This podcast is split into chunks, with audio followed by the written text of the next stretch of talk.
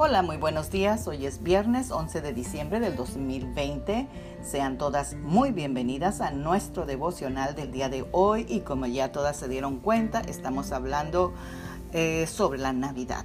Hoy es de Mateo 2, del 9 al 11, que nos dice, después de la reunión que tuvieron los magos, siguieron su camino y la estrella que habían visto en el oriente los guió hasta Belén. Iba delante de ellos y se detuvo sobre el lugar donde estaba el niño. Entraron en la casa y vieron al niño con su madre María y se inclinaron y lo adoraron. Luego abrieron sus cofres de tesoro y le dieron regalos de oro, incienso y mirra. Amadas guerreras de Dios, a menudo Jesús es dejado fuera de la Navidad. Imagínate que yo planeo una fiesta para ti e invite a mucha gente. Todas traen muchos regalos y los invitados intercambian regalos entre sí. Pero a ti no te dan nada. ¿Eso es Navidad? ¿Le damos regalos a todos menos a Jesús? Seamos honestas. ¿Qué podemos darle a Dios? Que lo tiene todo. En realidad, Jesús no tiene todo hay algunas cosas que Él no tiene de nosotras, a menos que tú y yo se las demos en esta Navidad. Para lo cual yo te voy a mencionar solamente dos cosas que son las más importantes para Jesús. Número uno, nuestro corazón. Él nos ama, Él nos valora y lo que más le interesa a Jesús es nuestro corazón. Porque Lucas 12:34 dice, donde están, donde ustedes tengan su tesoro, ahí tendrán también su corazón. Una forma importante de darle tu corazón a Jesús en esta Navidad es dando de tus finanzas para su obra. Jesús no necesita nuestro dinero, pero Él quiere lo que el dinero representa, nuestro corazón. La Biblia nos dice que los reyes magos no le dieron a Jesús las obras cuando lo visitaron en la primera Navidad, sino que le dieron tres significativos y valiosos regalos, oro, incienso y mirra.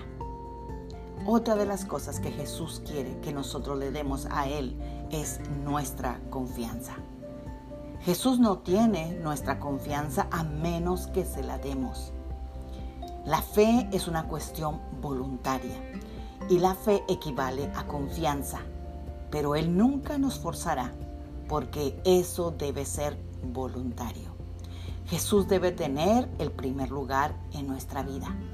Si algo o alguien diferente a Jesús ocupa el primer lugar en nuestra vida, eso se llama ídolo. Esta Navidad escojamos hacer de Jesús el primero en nuestras finanzas, en nuestros intereses, en nuestras relaciones, en nuestros horarios, en nuestras prioridades e incluso en nuestros problemas, porque muchas veces buscamos a mucho, por muchos lados y sobre todo en el hombre y al último buscamos a Dios y Él está ahí para ayudarnos. A medida que le entregamos nuestra confianza a Jesús, Él ocupará el primer lugar en nuestra vida. Oremos esta mañana y démosle a Dios esas tres cosas que Él está requiriendo de nosotras. Padre, en el nombre de Jesús, te damos gracias por esta preciosa mañana que tú nos has levantado, Señor, y nos has sostenido y nos has provisto. Gracias, Señor, porque estamos, Señor, agradecidas contigo, Señor, y no queremos que esta Navidad tú te quedes fuera. Señor, no queremos que pase como la anécdota, Señor, de hacer la fiesta para uno y nunca uno recibe ningún regalo. No, Señor, esta es tu fiesta, Navidad, es tu cumpleaños y queremos darte, Señor, nuestro corazón, queremos darte nuestras prioridades y queremos darte nuestra confianza. Gracias, Señor, por amarnos y por darnos todo lo que tú tenías, que era tu Hijo Jesús. Así que gracias, Señor, en el nombre de Cristo Jesús. Amén. Tengan un bendecido fin de semana. Magda Roque.